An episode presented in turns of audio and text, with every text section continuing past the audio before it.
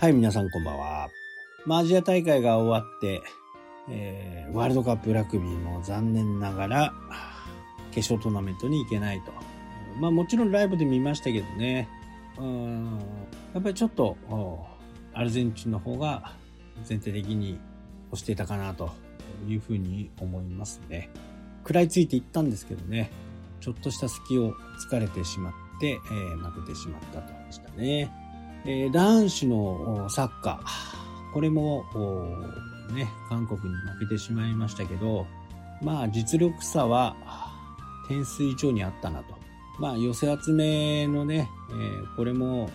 アンダー22だったんで、えーそれをね、言い訳にしてると、韓国の雑誌とかはね、まあ、新聞とかは言ってましたけど、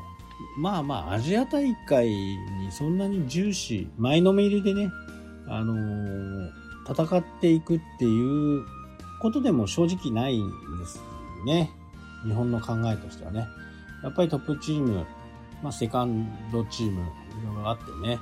女子と同じように、これもサードチームですからね、三軍。いわゆる三軍です。でもね、そういう風にしていかないと、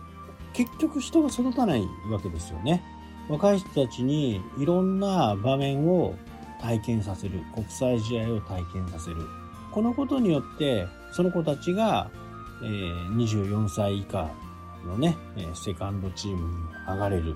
きなりね、トップチームに上がる人材も出てくるでしょう。まあ男子の場合はね、ちょっと海外組が多いんで、なかなか、そうはいかないんですけど、まあ女子の、あのね、ディフェンダー、名前も忘れちゃいましたけどね、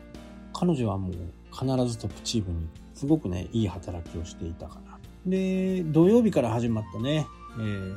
バスケットボールリーグですね、B リーグ。これもね、レバンガ北海道はちょっとメンバー構成が変わって、戦い方もまた変わって、えーヘッドコーチは同じなんですけどね、小野寺ヘッドコーチっていう。まあ彼になってからね、すごく勝つようになって、いい調子かなと思ったら、やっぱりクラブのお金の問題とかね、で、いい選手を残しておけないとか、まあそういうのがあって、だいぶ変わってしまったんですけどね、外国人とかね。それでも去年、ね、えー去年もね、あの、開幕戦は秋田だったんですけど、確か2連敗してるはずですね。で、今年は1勝1敗と、1勝1敗になってるっていうのがね、非常に大切で、これも、野球で言うとね、え大体、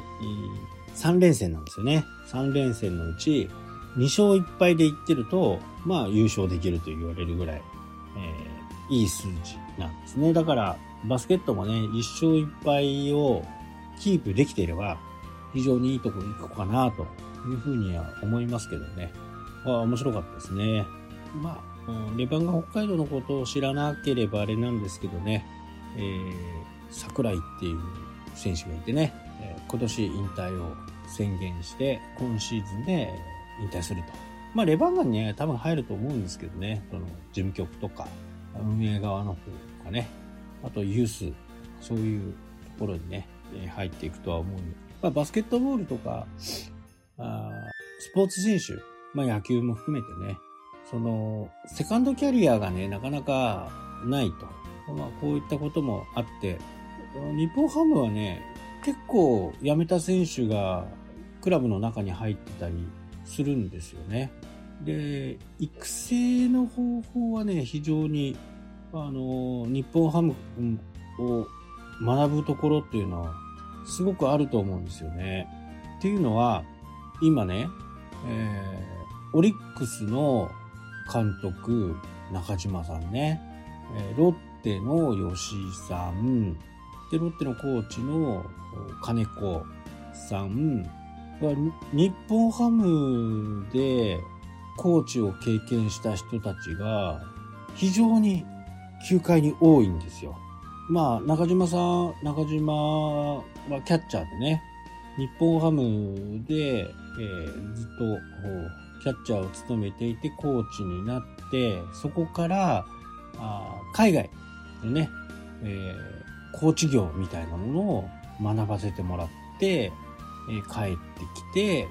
まあ、諸事情あって、オリックスの監督になったと。だからそのやっぱり人を育てるっていう部分に関しては日本ハムから学ぶ学ぶ学ぶべきものっていうのは非常に多いのかなっていうねでそういう監督が今日本ハム出身が多いコーチも多いっていうことになるとまあいずれね本当に多くの監督が日本ハムでやってた選手がなるのかな、まあ、監督っていうのはねやっぱりプレーするわけじゃないんでどうやって選手をね鼓舞するかっていうところ。でそこには、まあ、不公平にならない査定の方法とかねそういったものを採用していってまあ監督もね人間なんでね、まあ、好き嫌いがどうしても出て出ちゃう、まあ、好き嫌いっていうか過大な期待をかけてしまう、まあ、ところがあってね。まあ、栗山さんなんか、まあ、特にそうなんですよね。もう、もうし、選手を信じるっていうね、大変美しい話ではあるんですけど、まあ、外野から見てみると、いいも悪いもエコひいきじゃないの？みたいなね、ところがある。だから、清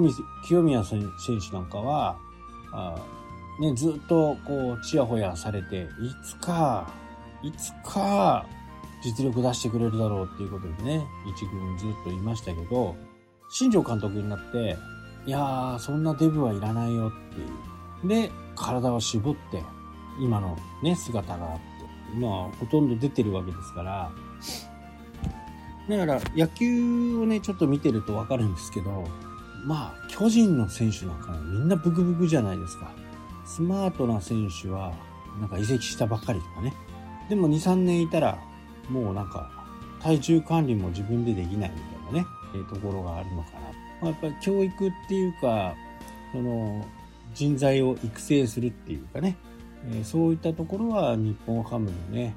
いいところでもあるかなというふうにね、まあそういうふうな形の会社になればね、いいのかなと。まあ会社じゃなくてもね、個人事業主でも、そういう下請けさんとか、そういった人たちを育てていくっていうのは非常に有効なのかなというふうにね、思います。はい、というわけでね、今日はこの辺で終わりになります。それではまた。